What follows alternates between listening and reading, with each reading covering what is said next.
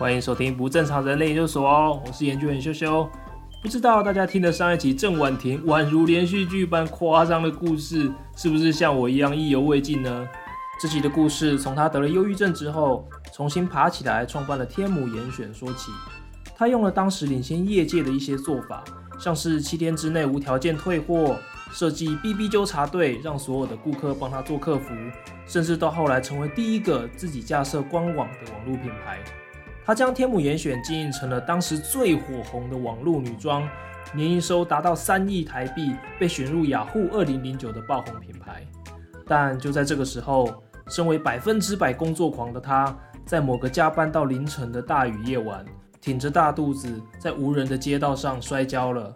这一摔也摔出了他整整四个月躺在床上的安胎日子，这也让他开始重新思考人生。于是他决定从自己一手拼起来的天母严选裸退，把自己的股份全部让给合伙人。随着儿子的出生，他把原本几乎全部奉献给工作的人生重新规划给几个人生重要的象限，像是家庭、孩子的教育、朋友以及自我成长等等。虽然他的行事历依旧满档。但他过得更加丰富而充实了。今年他就要满四十。之前跟他吃饭的时候，听他说，他觉得大家都说四十而不惑，但他好像还是挺疑惑的。但今天听他聊，他似乎已经有了解答。就让我们来听听他怎么说吧。状态，因为当时就是收到存证信函嘛，那也快要毕业了。那那时候，呃，天母服饰店的老板也知道说这样子的状况。那他们其实对于我网络的这件事情能不能很 work，他们其实不是那么有把握，因为他们只有看过我实体的销售能力。嗯。那时候他们是跟我谈说，哎，如果我对网络有兴趣，网络也是他们想要发展的，那我干脆就跟回去帮他们去做发展网络这一块。对，不过。因为他们还是需要展实体的店，所以希望说，那我是不是呃，先帮他把实体的店开好？就是他们要再开新的店，所以五间店之外还会再开新店。呃，那时候应该是开那家店之后，那家应该是第五间，哦，第五间，所以本来是四间，然后开那间可能是第五间，那那间也是最大的一间。那希望我就把那家店给展起来，对，然后跟把人员的训练好。所以我那时候基本上来讲，就是在柜台里面，我就一台电脑，就是。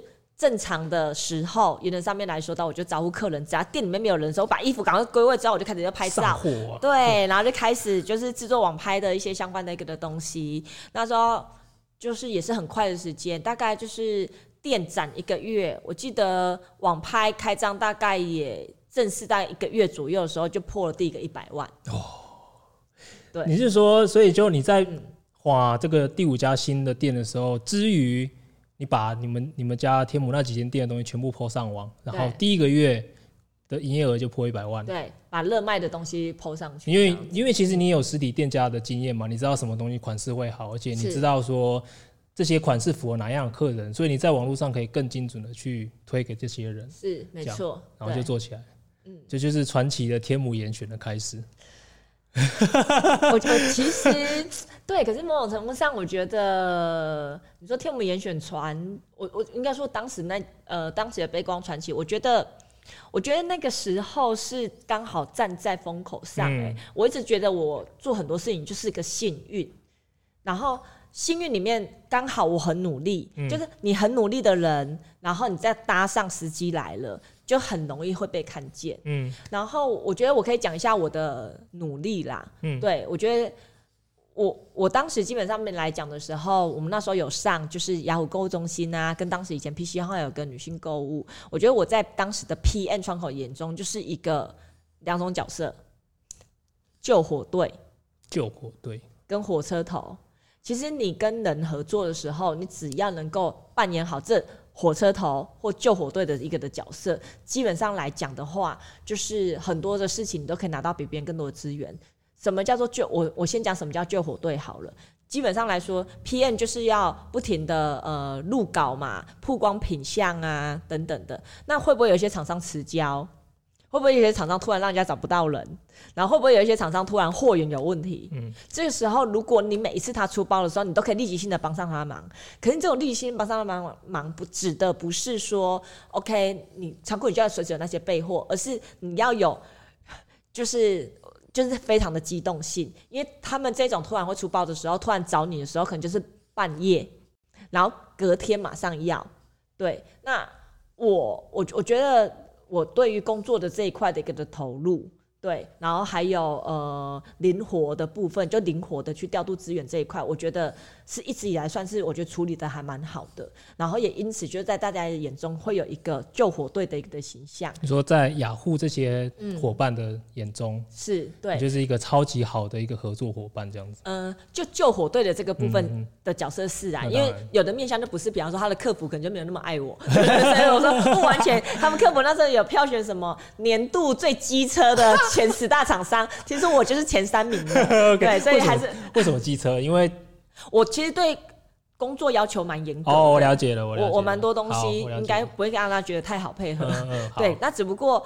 因为你你帮忙他嘛，那他当他也心里面会觉得说，对啊对啊，都互相会互相啊。对，那他下一次有类似的资源，或是也可以的时候，对，他就帮想到你，对，先帮你多曝光一下。版面有好了，版面先跟你讲一下，对啊，这样其实就差很多了。没错，真的就会差很多。那你在那个过程当中，我觉得他真的就是你就会启动一个比较好的一个的正向循环，正向的一个。那火车头就是你平常在做啦，就是冲冲冲这样子，一直给对方新的。可是那个心意的东西也是必须是符合对方可能要的一个的需求面向，比方说，我觉得你要看得懂你在你在的那个。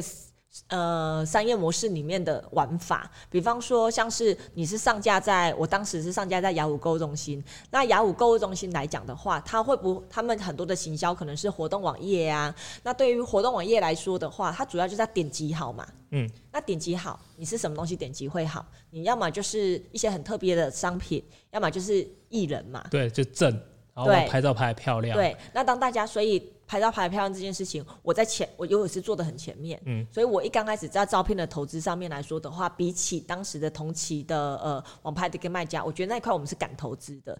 可那个投资我们不是那，就是你知道吗？就直接性的这样投资，其实我们背后是有蛮精细的计算。比方说，我们每一款要投资这样的照片成本，我每一款至少要销售到多少的一个的库存量来来去思考的。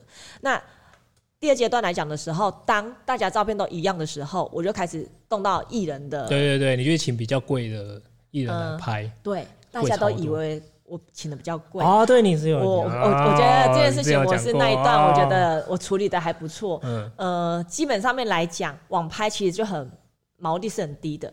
我那时候其实我找了非常多的一个的艺人，那大多数人都认为说，哇塞，那个天天那个郑安婷就是敢花，他们家基本上来讲就是怎么样子用钱砸出来的。其实没有，我那时候我请一个艺人，然后可能整个的拍完照，然后跟包含连呃棚拍的费用，你猜多少钱？多少钱打死？我每一次这样子的一个艺人特辑，嗯嗯。我完全没概念，十万，连书画 加摄影师，我都抓在三万块以内。好啊，这实在是太对太那个太无法理解，怎么办到的？呃，基本上面来讲，如果其实就是你把你的商业模式给扩大，嗯、比方来讲好了，今天以雅虎购中心来说，他可能要我给我我是个商家嘛，如果我是用。嗯、呃，雅虎购中心他要的就是像这样子的明星艺人的一个照片，帮他增加曝光、增加点击。对，帮他增加点击，所以我要想办法产出这样子一个照片。那我要产出这样的照片，我就必须要跟艺人来去打交道，对不对？那我是个什么？我是卖货的。我如果用卖货的角色来跟艺人打交道，这个时候他就会收我代言费。对，然后那个代言费要么就是三四十万，觉得是我本来比我本来的预算多一个零的，所以我不会用我是卖货的角色切入。嗯嗯、我告诉他，我是个媒体。因为其实我当时自己也有在写经营，就是雅当时的雅虎部落格，嗯、然后还有当时的一个无名小站，然后且我们当时的一个的流量状况也都还不错。你帮他做免费曝光？呃，对，我要跟他说，我帮他做免费曝光。嗯、可是这个时候的背后，我另外要再去跟无名小站以及雅虎部落格他们另外的编辑台，就跟他沟通说，哎，我可能会有什么样子的一个艺人哦，我如果来帮你做这些艺人特辑呢，要版面。比方说，当时犀利人妻，当时吸烟人气，哎、欸，我不是请到隋唐，当时可能是小珍好了，那当然就是也不错啊。对啊，当时小珍在那时候吸人气下来的时候，也是非常的一个火红。那以小珍来讲的时候，那时候大家找她都是找一些比较逗趣的。以艺人来讲，他喜不喜欢别人去拍他比较质感，对，以及比较深度，像 Vogue 这样子比较质感的一个访谈，大家都要啊。所以我基本上来讲的话，我给艺人他要的。然后另外来讲，再去链接这些内容媒体的一个的资源，然后成就了我基本上来讲，作为一个卖家可以得到的一个的素材。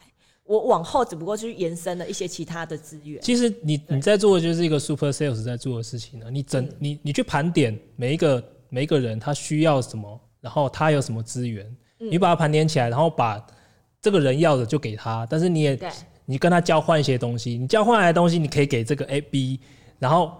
B 换来的东西可以给 C，反正然后你自己中间就拿你要的。没错，就是用一支笔换到一栋房子。对，其实就是这样子，就是这样子。这样子换来的啊，就这样子去滚动，嗯、然后在这里面你只要加入一点点，就是企划 idea。我觉得这也是今天很想跟就是大家分享的。我觉得你把就是在生活里面多加一点气化的一些 idea 进进去，你真的生活真的可以活出像漫画版般的有趣呢。创就是用创意去无中生有，去对这个是很很厉害的一个技能。也不知道你是到底是怎么练来，反正就是可能从这几年的这种打工的经验去慢慢。磨练出来，因为你也也没人教你啊，你全部都自己自己在实战中学来的呢。嗯，其实我小时候就是这样了，哎。哦，真的、哦。对，因为我就是小时候，我可能就是很喜欢生活里面很有仪式感，哦、就 像是父亲节，我可能也会自己在家里表演那个阿诺哈的舞蹈啊，对啊，等等的，然后自己也会有一些的料理，就是。喜欢透过一些的呃小东西，然后把日子去过得有趣。好，等一下再来聊你的家庭生活。所以我我把你的丰功伟业讲一次，就是你当时可能天母严选最高、嗯、最巅巅峰的时候，每天要出货上千上千件，上千件的包裹。然后你的库存有三千多万，你压那么多库存、嗯，因为我们服饰的一个快就对了，对，所以。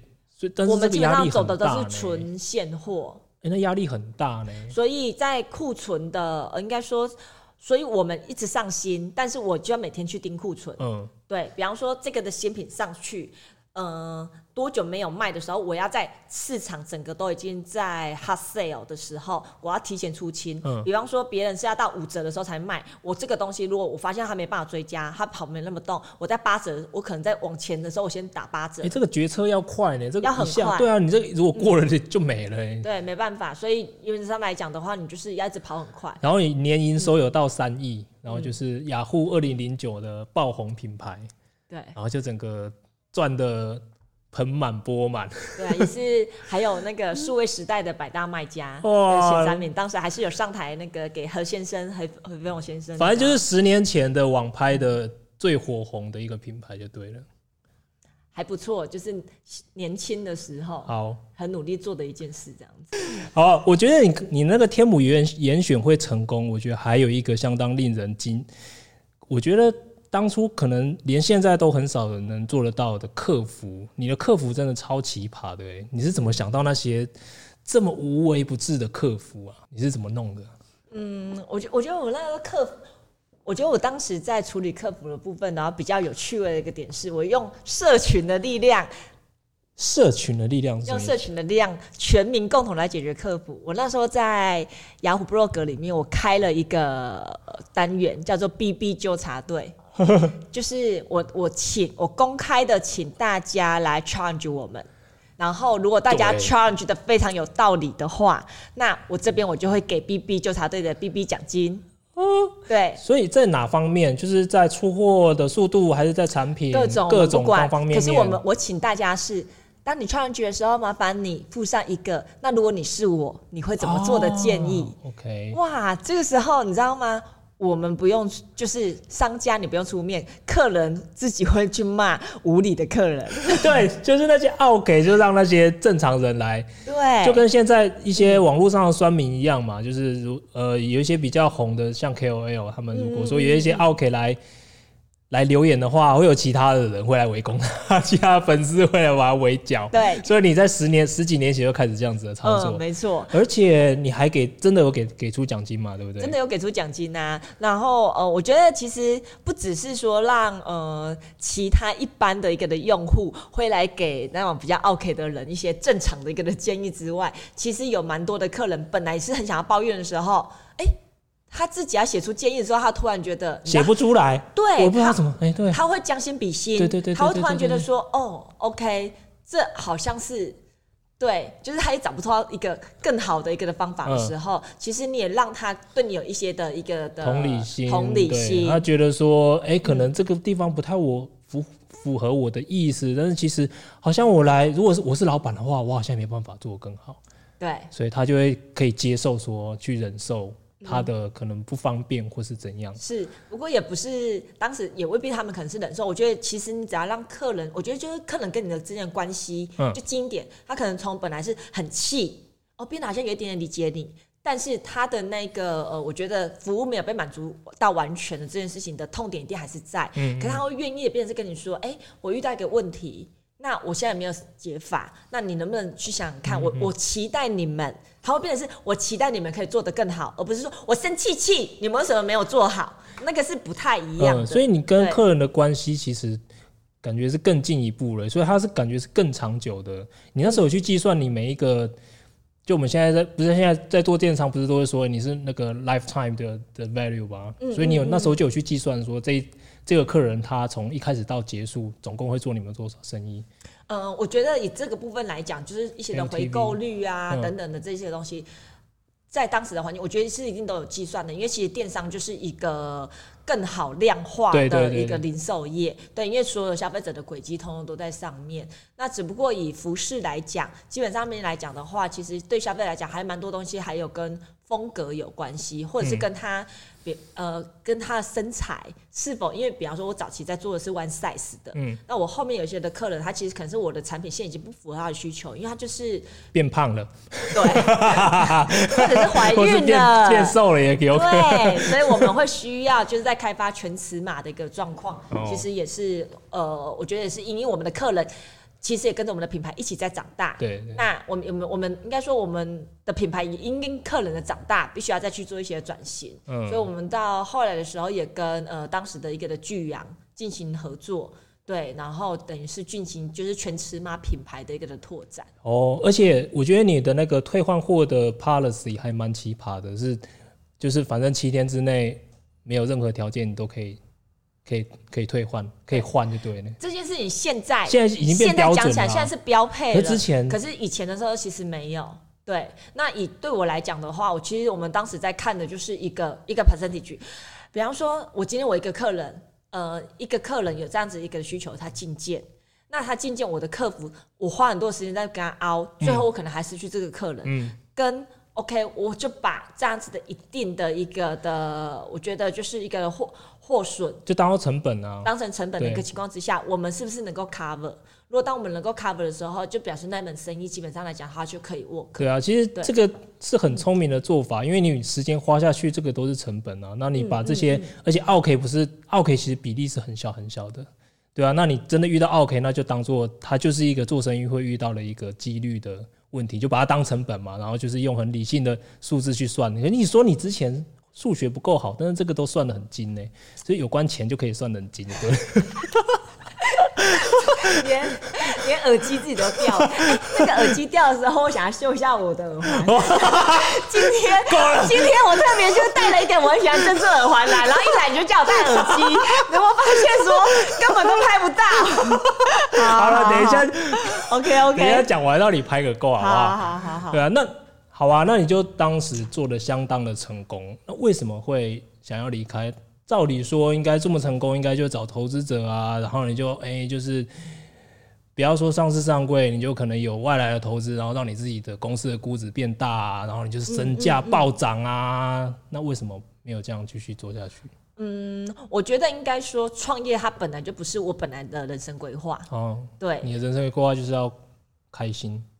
我的人生规划，我好像一直不是一个太有未来计划的一个人，嗯、就是我我可能就是隐约的一个，因为我小时候就看一些大人，就是很喜欢抱怨，就觉得工作。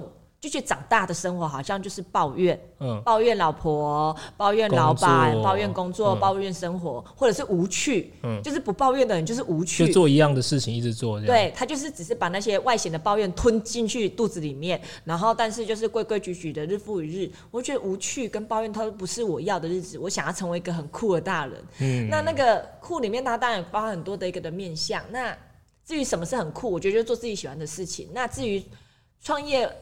因为刚刚前面聊到的，我是因为认为我在台北找不到工作，嗯，所以你就很很焦虑的想要去学东西，对，所以才进入了这件事。那公司其实当时整个呃后来会变到这么大，其实它也不在我们原本的一个的计划里面。可能最初的时候，可能就只有我加上可能一个包货的妹妹啊，一个包货的阿姨，再加上可能一个客服。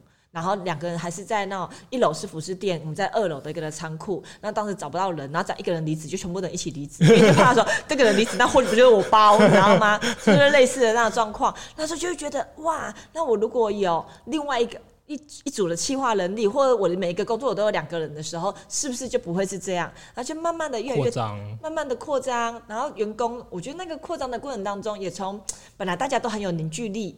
然后变成是比较，我觉得就是正常公司的，就变来工作了，变来打工这样。对，变得比较正常公司的体的体系。嗯。然后我对工作其实我一直都非常的投入，我觉得我觉得是真的很可。你是工作狂，太可怕了。我不是工作狂。啊是啊，那我安胎把那个床啊搬到工作室安的啦。我只是。呃，我只是想要把每件事情做好。好，我知道。对对对对对对。工作狂不是不是目标，只是说在想把事情做好的这个前提之下，自然而然会变工作狂。没错。那你还是工作狂？嗯，不太一样。我是把大家的生涯发展放在自己身上的一个有有责任感的一个的老板，有为青年。OK，有为青年。好，继续。对，因为说就很多，毕竟公司一开始小嘛，那。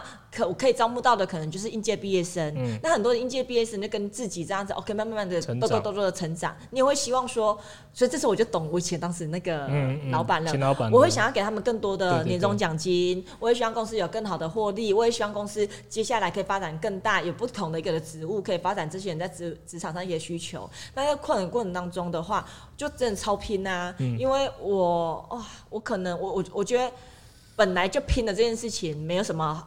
就是嗯，没什么特别好讲。我就讲怀孕那时候好了。嗯，我怀孕的，我可能连怀孕的时候，我可能都还可以在公司两三天没有洗澡。就是，就一定要把事情做好才对，因为我我常常可能，譬如说白天的时候在跟跨部门的不同的同事开会，跟解决不同的一个问题，那晚上坐下来才开始处理大家的一些信件。那因为服装的东西你要每天盯库存，哦、所以我一定是夜深人静的时候开始去看库存，然后去计算所有的一个数字，算完你很长就四五点。接下来我可能在桌子底下，我可能就躺在桌子底下就睡了一下，对，对，然后八九点大家又开始上班了。就开始这样子一个的状态，然后像怀孕的时候，其实后来的状况就不是那么理想，因为也刚好有跌倒了，对反正就是工作到半夜，然后呃要回去的路上，刚好那天又下大雨，超级的大的雨，然后你知道你越不想要滑倒，人生就是这样，就是 but 墨菲定理，没错，就会发生，对，然后就是滑倒，也是半夜呢。嗯，真的是没有人，我觉得是那个。你还撑回家？真的是觉得是电影情节。如果大家可以的话，可以帮可以看一下我那篇 FB，那是我人生近期的一个的。好好好，崭新的一页。我会把那个文章连接放在影片底下，让大家。已经有五百多个赞，以 一个没有开美术专业的人可以获得五百多个赞，将近六十多个转发，我个人是觉得是今年的一个新成就。好了，继续讲，继续。对，好，那。基本上面来讲，就是后来就是进去医院安胎。嗯、其实我在写那篇安胎里面的时候，我都只有写就是安胎很痛苦，嗯，然后跟呃那个过程里面很担心宝宝的状况，因为我是想要帮早产儿的基金会进行一些的募款。嗯嗯嗯、可是其实没有去写到的是，我安胎生理痛苦跟心理痛苦，可是不代表公司要可以停下来啊。而且当时公司又有在一起转转型，而且你有责任，已经是有责任了。对，所以原则上面来讲，我带着就是。氧氧气罩，一样笔电打开，一样盯广告数据，一样追加库存，然后有一些讲不清楚的，就请同事坐计程车来开会。有的医生来，就是这边正在打针，我又然后左边在换针管，然后我这边在就是开会，在讲事情。所以你后来比较稳定一点的时候，你还是一样把床。搬到公司去躺，嗯，那是什么？因为我那时候安胎很严重，是完全不能够下床。对啊，就是连大便，对啊，对啊，大小便都要在床上的那一种。嗯，然后等到宝宝的呃肺部长好了，医生那时候就觉得 OK，你现在稳定一点的，已已经随时其实都算是可以生。几周了？三十几周是？对，已经三十六周了。六周，那已经快快，其实已经快了。所以三十六周的时候，医生就说 OK，你可以出院。那知道说，呃，我可能过几天可以出院的时候，我做的第一件事情是上 PChome 的二十四小时，买了一张折叠床，床 对，然后就送到公司，嗯、然后接着就是我老公早上就是把我抱。抱到公司，公主抱，对，公主抱，抱到公司躺着，然后继续哒哒哒哒哒哒工作，然后直到生。然后我在上产台的时候，上产台前的时候，我还在跟工程师对那个网站的架构，还突然啊的一声，然后他们那边还刚好给我看扩音，你知道吗？说在干嘛？没有了，那个不是正在生小孩，正在生小孩。就是你知道，有点夸张。对，我在 share 那个影片连接给你，就是当时的那张床这样子。好，对。所以你后来是因为觉得这样子的生活不是你要的，对，没有自己的时间呢？我我觉得也是，刚前面讲的，我觉得我在比较年轻的时候的两个大转折，就是其实就是一个我刚刚讲到一个，我觉得忧郁症，嗯，跟第二个就是离开自己的公公司的这件事情，第一间公司，我觉得犯的都同一个问题，就是我都忘了在自己的人生里面加入了弹性，嗯，就是第一次的忧郁症的部分的话，我觉得我是在自己的心理状态没有加入弹性这件事，那第二次的部分的话，是我把我自己的所有的。神经绷得太紧，只剩工作，嗯、就是我整个生命里面只剩工作。嗯、我其他的需求，其实我是把它藏起来。比方说，我还是有交际的需求，然后我还是有跟呃，可能还是有想要自己出去玩，跟自己私人时间的一个需求。可是我都假装我不需要。因为我觉得你老公真的还蛮辛苦的，对，然后就，可是他毕竟有一个颜值还不错的老婆。好了，好，我不想，好好，所以说你就觉觉得没有自己的生活，所以你想要做改变，对，那你就改变，你可以说放下这个，可能那时候你你你是营运长，嗯，那你可以放下营运长，你就当个老板就好了，那你为什么要直接整个推？我觉得当时的那个的状态，基本上面来说，我们公司是没有办法是纯。投资的、oh,，OK，对，我觉得我在那里面的角色主要也是比较也是偏比较偏火车头的角色，因为毕竟很多内部管理的东西本来也就是从我这边开始进行呃打理。所以你那时候有几个合伙人呢、啊？呃，以外就是当时我本来在天母的呃，老板，对，所以我们主要是我们三个创办人，OK，然后后来当时也有另外的资金，就是巨阳这样子，所以四个股东，对，那你占大概几趴？嗯，我趴数其实我也忘记，可能没有很高，可能大概可能十二十之类的吧。所以你之后退出之后，你就把它卖掉吗？嗯、还是就给他们？嗯、呃，我就是签切结，就是给他们。你给直接给他。其实，因为我觉得我很感谢他们，嗯，就那几年，其实让我经历很多东西，然后其实我带走学到很多东西，我学到很多东西，我学到很多就是脑袋里的东西，嗯，对。你你你那时候估算那时候股份值多少钱吗？嗯，有几百，几百万，对，所以几百万就是视钱财如粪土就。拜拜。没有事先谈，因为我一直觉得，然后就跟我家里状况没有很好，所以我都还是可以去看那个房地产的广告，觉得说，嗯、这个这一户接着应该就是我的，就是有一种莫名的一个乐观，莫名的自信说，说啊，反正以后林州嘛，有这一身一身的技巧，我要赚的话，我一定还可以，还是可以赚到我要的东西。嗯，所以你就很潇洒了，就把股份就让给你的合伙人们，你就。因为我觉得他们是比起我来讲，我觉得他们是更值得尊敬的人，因为他们是继续在跑道上的人。对，你也知道，创业这条路上其实会很多辛辛苦苦的事情。某种程度上，我算是弃权的。嗯，没错，没错。所以有些人他可能会对这种，他他是一个承诺嘛，对不对？我觉得他是个承诺。对，跟你的股东、跟你的伙伴们，他是一个承诺。如果说你真的是半途要退出这场，可能这场游戏的话，其实是对股东们应该说有一些些的亏欠。你那时候应该心情是这样子。我的心情是这样子，嗯那嗯，你你你当然也可以说，那几年里面我也有很多的努力，所以我也想要把哦，就是我也想要有一些的呃利润。对啊，对啊，对啊，因为但是这也是你的，你花了很多精力，就是你命都连连命，可能连小朋友都有危险的状况，这么拼的状况下，你把它弄起来的啊，所以应该该有的利润还是要，可是你却放弃了欸。因为我真的觉得他们给我的，因因为这样子的一场经历，我所得到的人生的经验，或者是脑袋里面的东西，我真的觉得我就是带走了。嗯，嗯，我这颗脑袋里面就是你知道吗？你学到很多，我学到太多经验值啊，这也是最。是金钱没办法衡量的。然后至于就是呃股份的部分，就是切回去，就是给呃另外的一个的创办人跟公司的部分，我觉得那是一种尊重，因为他们基本上来讲的话。太了不起了！不论遇到所有的一个事情，他们从头到尾都非常的一个的坚持。嗯，对，他们是持续上的在跑道上面的人，而我从在跑道上面的人，你变成是在场外的人。嗯、我觉得在场外的人，基本上来说的话，那是我唯一可以做的，就是给场内的人。嗯，我觉得那是一种支持跟信任。嗯、就是那个过程里面，可能假设我本来是扮演里面比较是公司营。运营的角色，嗯、那当运营的角色，其实这一段没有了，他们其实也要切下来去 take 很多东西。他们那也是我对他们的一种信任。嗯、那当然，我觉得，嗯，当然我自己心里面也是有蛮多过意不去的。嗯，对，只是就是呃。那几年里面，你知道我那几年，我只要去参加人家的婚礼，我都会大哭。然后想想说，哦，这新娘是跟那个新郎，还是跟新娘感情多好？其实有的我根本不认识，是我老公的朋友。那你哭什么？因为他们就有好多出去玩的哦，好多出去玩的照片。你觉得你都没玩到？对，就是这。你觉得你人生少了太多部分，你是只剩工作这样？对，因为我等于整个从大学。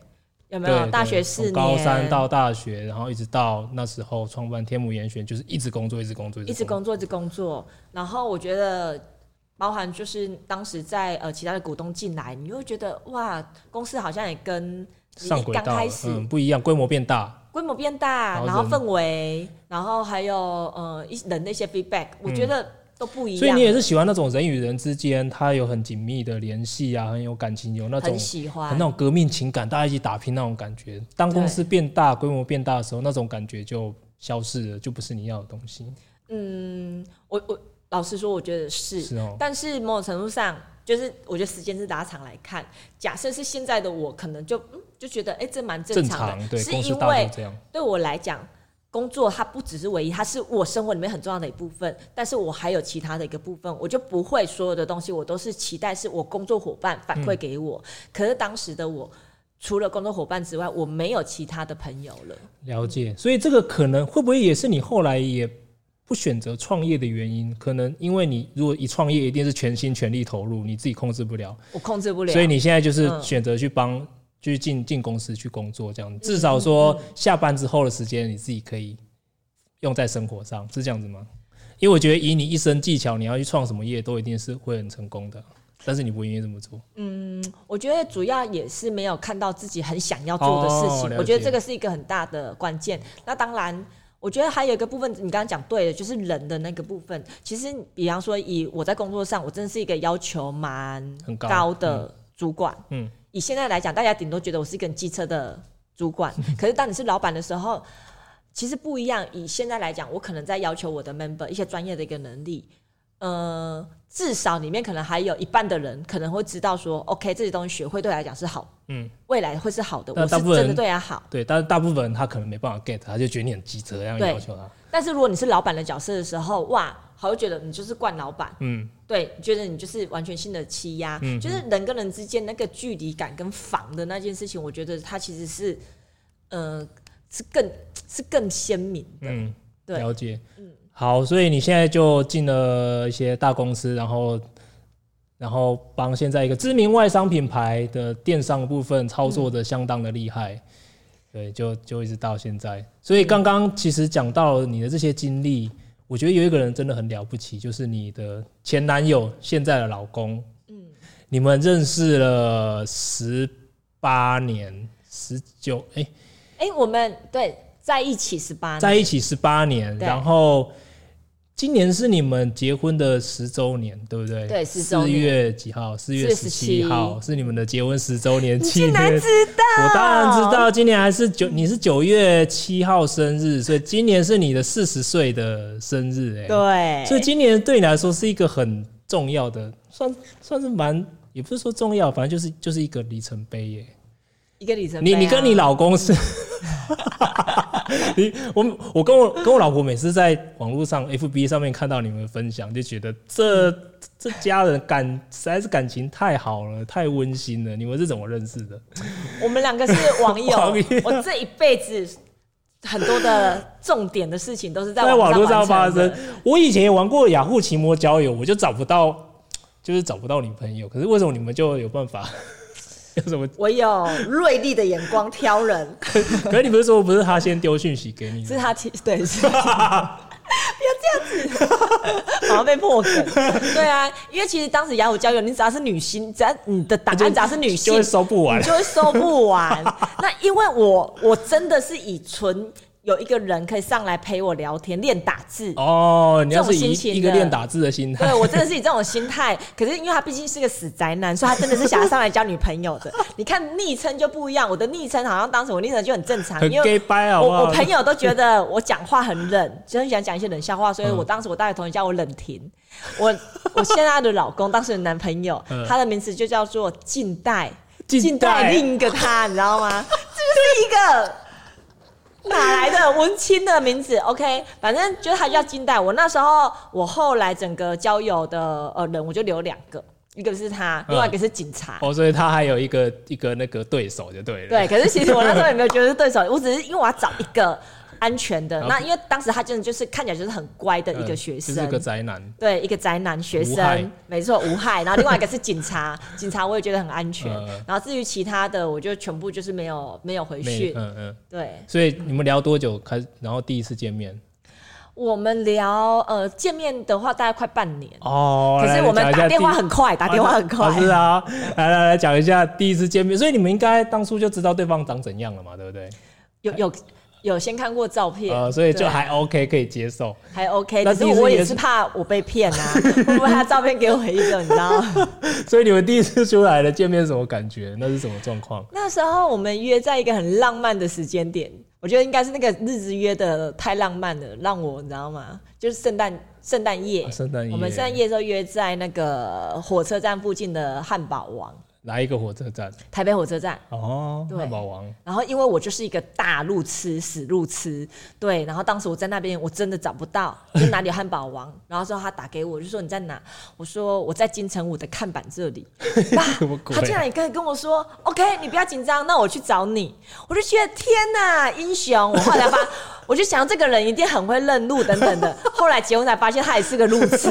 那时候那他特别知道那个金城武，是因为他那时候补习班刚好在那边，哦、然后每天经过，就是这么巧。对，当天聊聊的时候感觉怎样？觉得这个人就是你在寻找的另一半吗？还是怎样？嗯、呃，其实我们基本上面来说，在聊的过程当中，其实已经很有感觉了哦。因为他是，我觉得就是。可能没有看到我的外表，就没有那么迷恋我的外表，所以就是，我就觉得他真是，他有真心的欣赏我，一颗善良的心。好，所以所以那你为什么会觉得很有感觉？是彼此的呃喜欢的东西吗？还是价值观吗？还是什么什么东西让你觉得有？除了对你的以外，他跟我爸爸一样，会给我不同的意见。哦，对。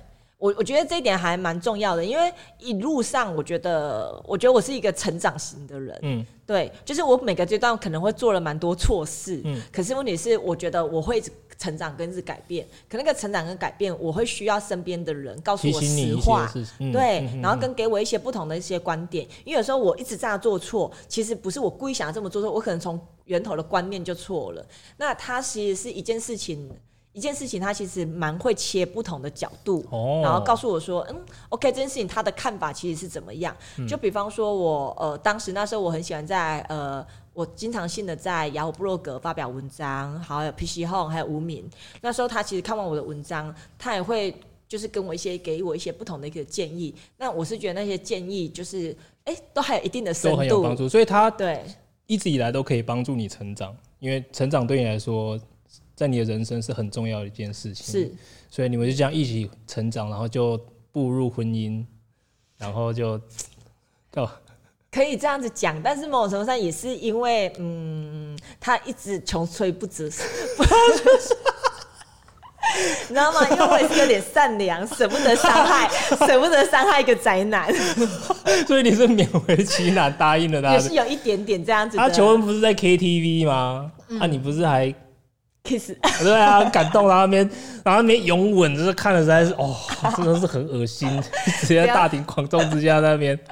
不要这么说，对，因为他蛮可爱的，就是我当然就交过很多的男朋友，毕竟，嗯嗯，对，好，我。那然后他真的就是我是他的初恋哦，哇。嗯所以你教了他很多东西，在各种方面。嗯、记着，不过你们的婚姻生活看起来真的很美满的，每次都看到你们。你像你最近就那个早起跑步，然后今年在年初的时候也全家人一起做了个今年的新年新计划计划，然后就照着这个计划开始实行。然后你真的是，就像你讲的，你在周末的时候就不放弃任何出去玩的机会。把自己弄得很忙，然后让全家人都一起过得很充实。嗯，对啊，我我觉得我我我觉得我老公有一个点是还不错的，我觉得是。以后女孩子们，我觉得挑老公可能可以留意的部分，我觉得是幽默、嗯、哦。因为我觉得生活里面会遇到太多的鸟事，对。然后你能不能有一个比较幽默的眼光跟角度去看事情，蛮重要的。嗯，我我我举几个不同阶段的事的状态，比方说我呃怀孕安胎住院的时候，哦、对，其实那蛮严重的吧？是超严重。对，那我躺在床上的时候，我真的没有办法大便。你有办法躺着大便吗？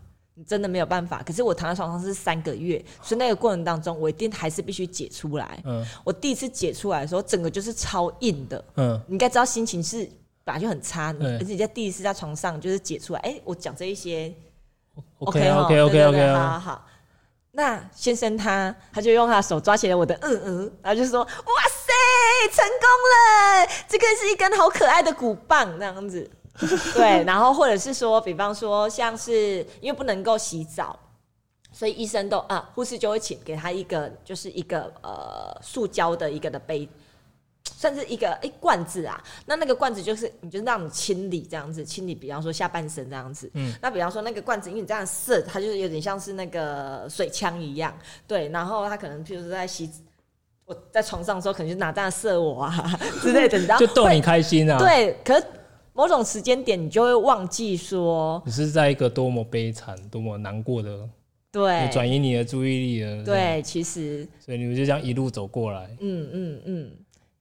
然后日子里面的话，其实我觉得我们的生活过得有趣，跟他没有关系。我觉得跟我个人有关系。就你是本来就很不正常，我觉得你真的很不正常。没有，因为生活我是喜欢把生活过得很有仪式感的人。那你们平常有什么些仪式？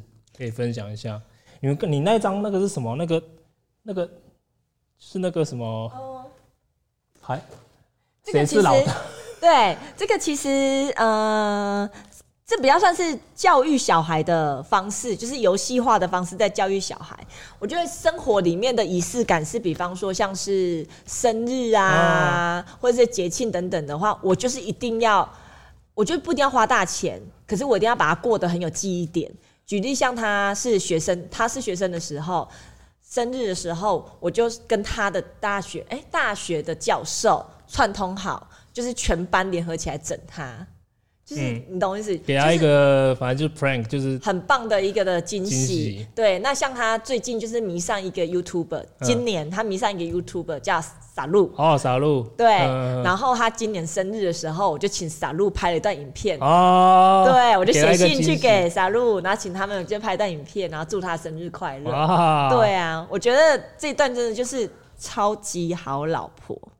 嗯所以，所以就是你们，你们不只是说你刚刚讲到不是仪式感，就是给对方的惊喜。然后这个我觉得还不错诶，就是彼此给自己设目标嘛，就是你你自己给自己设目标，然后呃，然后让家人来可能来盯你，让你更有动力可以完成。对啊，你的目标是早上搭捷运上班，不能搭，这叫什么？这叫什么烂挑战啊？这是哦，没有，其实这个部分呢，主要是 for 我的小孩。哦，对，就是我们家孩子就什么都好，就是上课很爱聊天，这一点经常性的就是然后出现在联络部里面，比较过动。对，那我们基本上来讲，其实呃，我我看一下他的，基本上来讲。就是联络部里面的东西，有时候他会漏，这种就是健忘的问题，然后或者是上课爱聊天的这件事情，嗯，或者是他刷牙的时候，他就喜欢刷牙，然后边做别的事情，然后这样牙齿就会刷的不干净。这些其实是他生活里面的一些小习惯，我们希望他进行调整的。嗯，但我儿子的个性就跟我一样，如果你直接跟他用讲的，原则上他是每天每天不会理你，你要用其他方式来引导，就是你要让他觉得好好玩，哦、好玩到他才会理你。所以这时候我就跟他说。呃，我们来玩一个谁是老大，因为在我们家假日的时候决定晚餐吃什么这件事情，对我们三个来讲非常的重要。你们都是吃货就对了。对，然后我们经常性的就各自有各自想要吃的。的我们之前还有直播，直播给大家看什么呢？直播我们三个人在抽签，决定就是在抽签今天晚上晚餐要吃什么这件事情。那我们老大的那个游戏规则就是，如果你是。呃，你是老大的话，你就可以决定假日的晚餐要吃什么。对，然后而且同时之间那个礼拜你可以不用做家事，哦、然后这两件事情就让大家觉得天哪，我一定要当老大，太棒了。那你对那你爸爸跟爸爸的目标是谁设的？就是你们自己设的。我们就是每个人讲一，嗯、呃，因为我们三个人嘛，就每个人讲一个。每个要设三个目标，嗯嗯，然后一个是自己讲，另外两个是对方提。哦，所以我就先跟他爸爸私底下先串通好，我说：“哎、欸，我会讲什么，然后他讲什么，这样子。”对，所以他其实三个目标里面有两个，其实是我们私底下先串通好，就是希希望他去做到的事情。对，哦、然后看看以后长大再看，后来就发现现在已经被设计了。然后，如果我们那天有呃达成的人，那接着他就可以跳格子往上跳一个，哦、然后对，然后看最赢的人，那个礼拜格子最高的人，那他就是那个礼拜的老大。所以周五的时候就可以来公布说到底是谁，谁是老大。那这礼拜谁是老大？这个礼拜谁是老大？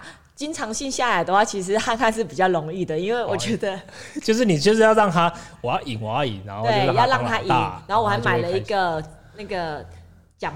就是小奖状，嗯，对，然后那个礼拜的时候，我们还噔噔噔噔噔噔噔噔噔噔噔，然后有个仪式感，对，这件事情对他来说是好的。而且你们现在为什么会想要去一起骑脚踏车啊、跑步之类的？今年的目标很很大一部分是在运动吗？今年呃，基本上面来讲，我觉得就是在目标里面，我想要放进去健康的这件事情。嗯嗯嗯，那我原则上来讲，我本来是一个能躺我就不坐。能坐我就不站的人，所以你的我是一个不运动的人。对，所以搭捷运变成你的目标，因为你就是懒，我就是做小黄这样。对，我就是一个超级懒的人。然后比较起来的话，其实呃，我老公很自律，对，就是他是一个每呃每天早上起床跑步，已经跑数十年的人。哦，难怪我想说，怎么跑这么快？五分速跑十公里，所以你现在。就今年开始跟着他一起这样运动。刚开始的时候就是跟着他，对，然后现在来讲的话就是分道扬镳，因为你太慢了这样。各自做各自的，因为他最近可能也想要骑脚踏车啊、哦、等等的，那我可能就是自己去跑步。健康把它当成今年的年度目标，你是不是还有设一个检测点，就是检测说怎样才算达到目标？有设说我今年要跑几公里，或是完成什么比赛，或是做些什么事情吗？嗯，以这个部分来讲的话，我起初我是有设定，比方说，我今年以脚踏车来讲的话，我觉得我就是在做一个超越自己过去没有做的一些的里程碑。嗯、那你对我来讲，运动就是一个全新的，所以我今年我是没有马上去设一个什么半马啊等等的，嗯嗯、但是我可能是在呃脚踏车的部分，我就有一个目标，就是从新店淡水来回。因为基本上来讲，就是超过五十公里，那已经完成了啊。对，已经完成了。所以今年就已经哎。然后跑步，我就希望说，今年我可以整个累计加起来里程可以超过五百公里。哦，那太简单了。你依照你现在，你已经差不多快完成了吧？你不能这样讲，因为我我本来是完全不跑的。哦，对对，所以我可以动起来这件事情，老实说，很多人备受鼓励。而且你跑得不慢呢。其实有的时候也蛮慢的，是你今天早上看的那一张很慢，是你哭，你为了要 po 那张图，所以今天早上就催一下。今天有对，今天早上有特别的努力一下。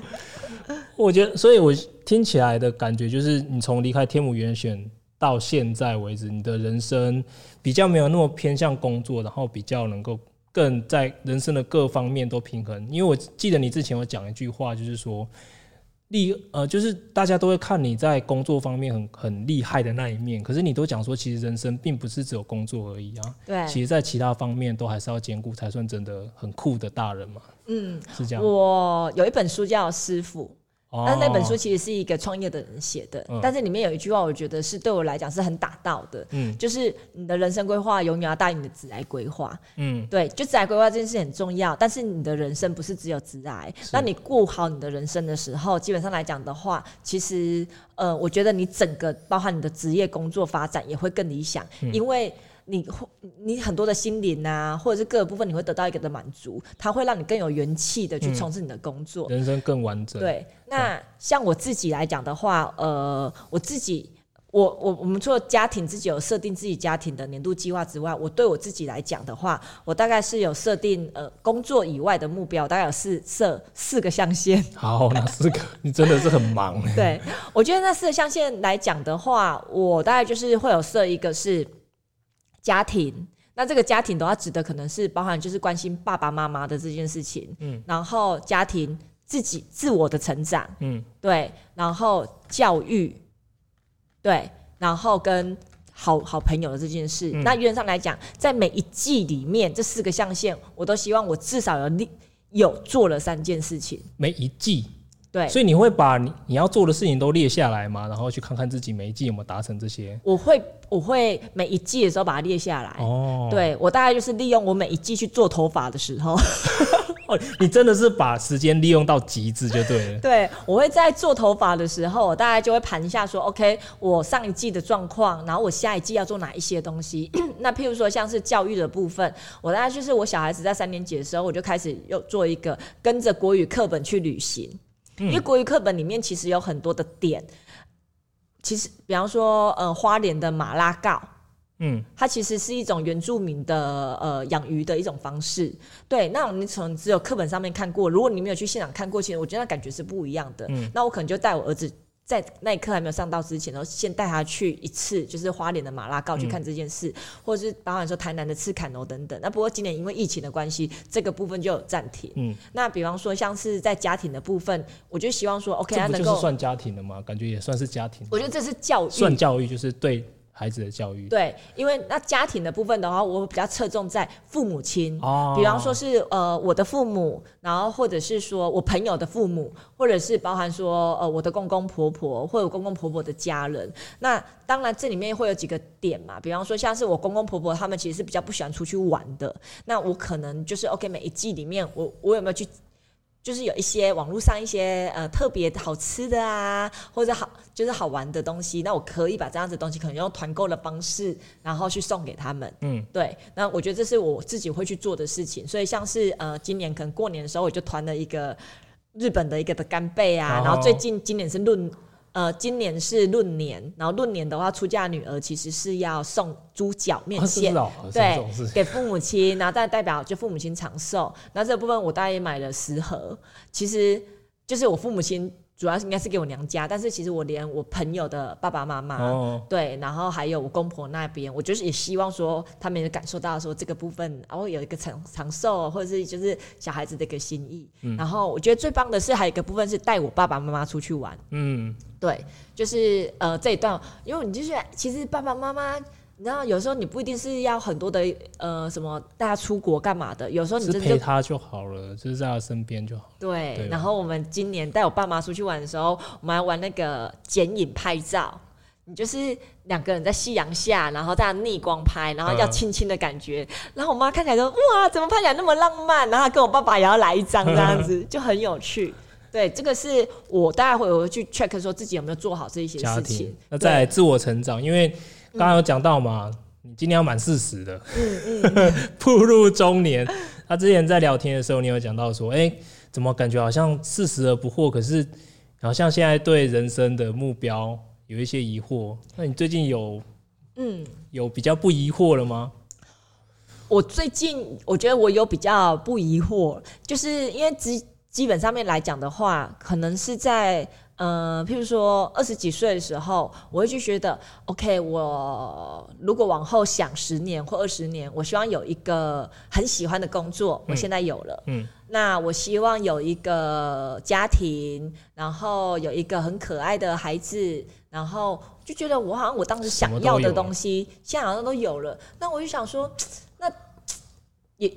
我人生也才四十，对，已经达到人生的顶峰，对，已经达到自己当初设想要的一个的状态。对，那我基本上来讲，还有哪一些东西是我接下来应该再去追求跟追逐的？那基本上来讲，也对工作来说，我觉得所有事情我会尽力而为，但是我不会给自己设定一个说我一定要到什么样子的位置，所以都在掌控之中，觉得。都可以 handle 的很好，工作啊什么的。我觉得其实也没有哎、欸，我觉得很多人都觉得哇，我我好像这个行那个也行，可是我必须说，我真的在背后我花了非常多的一个努力。我可能、嗯、你可能看到我出去玩，可事实上我可能在每一个交通通勤的节点都在工作，我全部都在工作。对，嗯、对，那我觉得就是静下心，就自己在想说，我我觉得其实生命是很无常的。嗯，那。我干嘛一定要去想说，我一定要成为什么样子一个状态？某种程度上，那又僵化了。嗯嗯，我我只要确保一个信念，就是我有没有过着自己想要过小时候想要的样子。我不要成为一个大人，对，我不要成为一个无聊的大人，我不要成为一个爱抱怨的大人。我想要成为一个很酷的大人，然后我想要让我的生活很有漫画般的趣味感。对，这是这是个搞笑漫画。对，因为以前我高中的时候就有一个同学就说，我觉得你的人生怎么很像漫画？因为我很多人都有这样讲过。对啊，你，那我但我觉得就是很好玩，我想要继续这样子的好玩下去。嗯，那每一件事情，只要我当下想做的时候，我都有尽力而为，尽力的去做它。然后在那个过程当中，我想珍惜的人，我都有把我的关心带到。那我觉得对我来说，就是求来就打。然后有那个想法了，我就去做，嗯，然后不断的成长跟进步。我干嘛一定要给自己设定一个目标？嗯，也有可能我会长到我从来没有想过的那个状态，就很像是我一个完全都不运动的人，我到现在，我今天早上就跑了十公里，对，就是对很多人来讲就觉得天哪，怎么可能？所以很多人看到我运动之后，开始跟着运动，嗯，所以你。就是所以你有讲到说，你其实有很多故事可以分享，然后，而且你现在也正在分享，就好像你去写你安胎的那个经历，嗯嗯，然后有鼓励到很多的妈妈，你分享你运动的经历，很鼓励到很多原本也是不太运动的朋友，是。所以你之后会也想要做这件事情吗？呃，我也想要做这件事，因为我觉得，其我们刚刚录上半场的时候，因为我老公在旁边，我老公就在旁边讲。郑婉婷，你这些东西都是真的，可是被你讲起来真的很不诚恳，就像是很浮夸，就你在开玩笑，你的脸看起来就是整个冷笑微的脸，对，很不诚恳这样子。可是其实是因为就是一些很悲的东西，我我喜欢看到大家笑，嗯，所以我喜欢把一些很悲的东西，可能也让他感觉比较趣趣味一点。好，所以你就是把自己当做 搞笑艺人来娱乐大家，把自己的。就好像你把你之前感觉很辛苦的一些事情，你用另外一个角度看，然后让它变得好笑，就是真的有帮助到一些人。嗯，对。然后当你你就开始发现说，原来感觉老天让你经历这一些，其实是有他的目的的。嗯，因为我还蛮能蛮爱讲，然后也蛮爱写，然后也很爱分享。我有多爱分享呢？我国小的时候写日记，我还会带到班上请大家传阅。如果穿越到哪边，你们要看哦。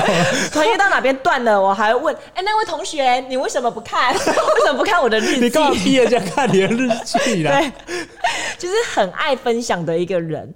那我我发现说，哎、欸，这样子的分享其实是可以给一些人带来力量的。那对我来讲，我觉得这也是呃，我接下来自己想要做的事情当。当嗯。所以你有要出《梦想的王道》第二集吗？来来来，秀一下你的书，就是当初为了其实那时候是为了推广品牌，推广你的品牌，因为毕竟网拍的品牌这么多，嗯，就到后来说是非常的多。那我会希望说，就让我们的品牌多一点的一个的辨识度。那从人的记忆点，我觉得它也是其中其中的一个的点嘛，就让人家知道说，呃，从因为人都喜欢听故事，然后比较容易从人的故事里面去认识跟记得一个品牌。品牌我那时候做的很多事情，其实都是为了品牌，比较出书上节目，就是为了要对，都是为了希望呃我们的品牌，然后也可以得到更多的自流量。网络声音就是要流量嘛。但你现在想要做的是用你的故事来鼓励别人，所以你会再出第二本吗？梦想的王道二？嗯、呃，应该不会叫做 梦想的王道，会叫什么？但是我郑婉婷的无限人生，无极人生，我的无极限的人，没有极限的人生。嗯，我会想要再出第二本书。嗯、那那个书里面的话，我觉得我会放进去的比较是女人的角度跟女生的故事。嗯、就是其实我身边有很多，她可能不是名人，她可能就是一般的家庭主妇。比方说，我人生最截至目前为止，我觉得我最崇拜的一个女生，她其实是一个家庭主妇。可是她真的把日子过得很有意思。对，你是说你自己吗？哦，不是，我一个 我一个好我一个好朋友这样子。对，他真的把人生过得很有意思。那有很多的一些案例，你会觉得，嗯，我们真的不一定要像伟人，嗯，才能够值得过得好像很幸福快乐，不是？就是其实日常里面有很多很有趣的，你可以在你的日子里面，嗯，我觉得。你在你的日子里面加入一些惊喜，嗯嗯嗯，给你的日子一点仪式感，或者是在你的日子里面加入一点童军精神，有没有童军？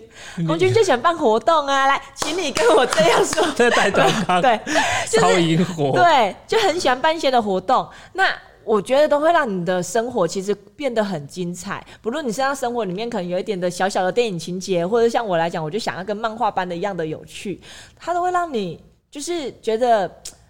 人生其实很好玩，嗯，对，人生很晒，但是也很好玩。对呀、啊，啊、你看，像这个是在我之前，哎、欸，你，我觉得你 你在一间公司做，这是我之前，我每次看到你说都会笑死啊，就是扮鬼是什么啦？对，那时候其实。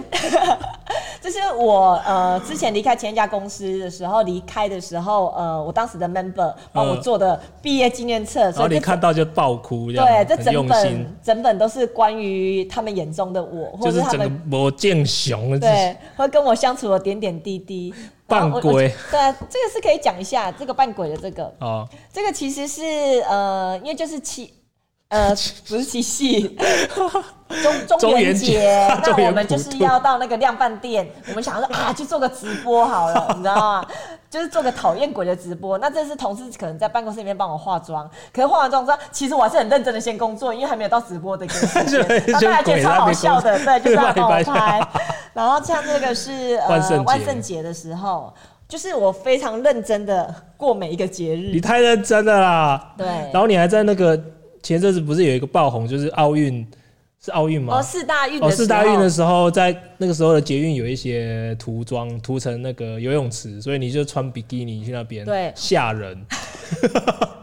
我那件事情还被一个也是布洛克叫、嗯、叫做云爸，哦、对，云爸还写一篇文章叫做“哎、欸，尺力无极限吧” 之类的，是无极限来来形容我。可是其实我觉得。